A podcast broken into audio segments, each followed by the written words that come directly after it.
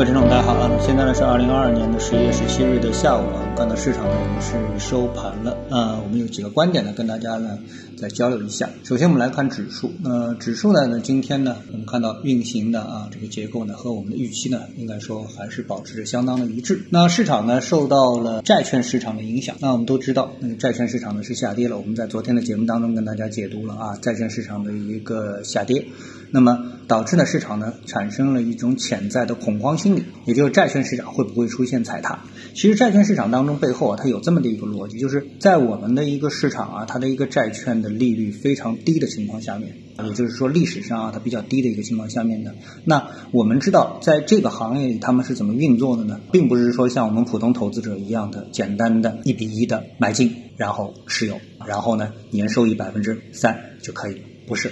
当市场认为说，哎，这个百分之二到三的这个收益是非常稳定的时候，啊，是躺着都能赚钱的时候，那作为专业的机构投资人，他们会怎么办呢？他们就会加杠杆，就是原来，哎，你看一加杠杆之后，一比一，那百分之三就变百分之六了，一比二，那就变百分之九了，对吧？一比五，那就变成了百分之十五了。那这个收益率呢就非常的诱人了，但是这背后呢它就有一个潜在的风险，一旦这个价格不稳定，往这个反向开始下跌，那就有可能会出现像期货行情一样的这种追加保证金啊、踩踏啊等等。那我们看到前期我们曾经看到过英国养老金的这个案例，就是养老金它一般都会买进，哎，我们传统意义上。概念当中、印象当中非常稳定的债券品种，国债呀等等啊，你想不到这个国债也能跌个百分之三十，对吧？那么当英国的国债也好，任何的债券也好，这个养老金所对标的这些债券出现暴跌的时候，那么这些机构它不太可能不加杠杆。那这个时候呢，它如果是加的是一比五的杠杆，基本上就在英国当时的这个行情他们就爆仓了。所以呢，当这个专业的机构投资人看到债券行情出现下跌的时候，那么他们第一反应就是什么？离场，第一反应就是离场，所以呢，我们看到了这个在市场上出现的这个债券的行为，而这种行为呢，那么势必呢就会影响到股票市场，因为这个整个这个市市场这个资金啊是差不多的，那么这个市场的风险偏好呢也是基本接近的，所以当出现这种情况的时候呢，哎，股票市场的投资者也恐慌了，但是好在呢，大家对这种恐慌啊。目前状态来说，大家并不是特别的在意，因为经过背后的分析之后呢，股票市场的投资者认为，哎，你债券市场的风险啊，在我们强大的央行的这个控制之下，应该是可控的。那第二呢，这个债券的下跌本身对 A 股市场就是利好啊。为什么利好？昨天我们已经解读过了。所以这种情况下面呢，我们的 A 股市场在今天的表现呢，就是先抑后扬，然后呢。重新涨起来。那接下来呢，我们谈两个板块方面的这个观点。一个呢是游戏行业，我们看到在游戏行业里面呢，今昨天呢有这么一个公告，就是人民网它发布了一个消息，人民财评深度挖掘电子游戏产业价值。机不可失一文，基于欧洲议会全会高票通过重视发展电子游戏产业的决议事件进行评论，指出呢，电子游戏早就已经摆脱了娱乐产品的单一属性，已经成为了对一个国家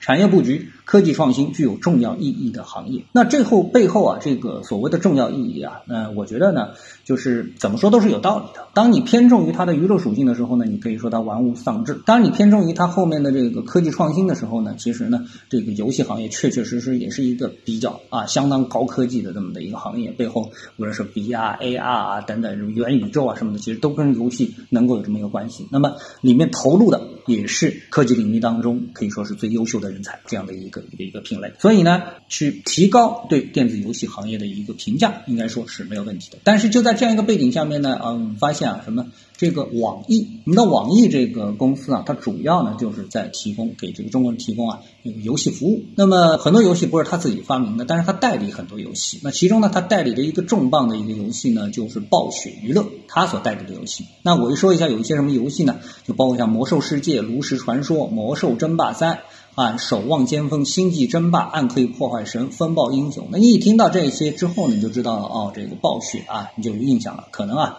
对这很多人来说就有印象了，这是一个很牛逼的公司。那么网易代理他们，那么给他也带来了非常丰厚的这个利润。但是呢，最近呢，我们看到他们之间啊，这关于代理的这件事情啊。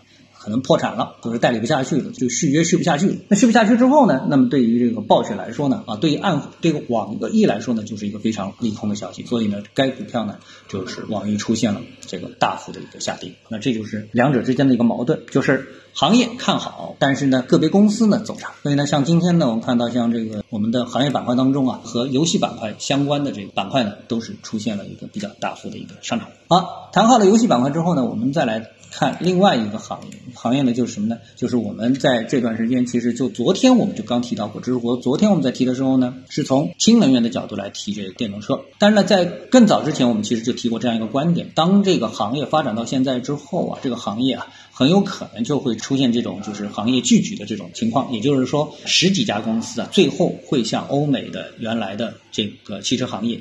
啊，汽柴油行业一样的，最后向几家头部的公司啊进行一个合并。那这个事情呢，其实呢，第一步已经开始了。那么第一步是怎么开始的呢？往往都是从降价开始。我们看到特斯拉。大幅降价，然后呢，奔驰呢也大幅降价。那么对于看重品牌的消费者而言的话呢，有可能有的人啊，他连特斯拉也看不上，他更相信传统的奔宝迪啊这个品牌。所以呢，奔驰的电动车呢，由于价格高企，所以呢，大家呢就是可望而不可及。那现在呢，终于降价了，而且降价幅度相当大，从最少降五万到最多是降了二十多万。特斯拉也是降价，然后呢，引发了比亚迪啊等等的跟进。所以这个市场的一个。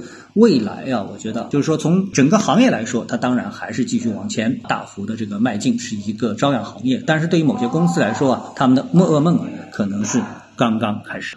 好，那么今天呢，我们就跟大家探讨一下，各位有什么想法或者是感受的话呢，欢迎在评论区里呢一起的交流。也希望各位呢是多多点赞、转发、订阅我的频道专辑啊。我们下期的节目时间再见。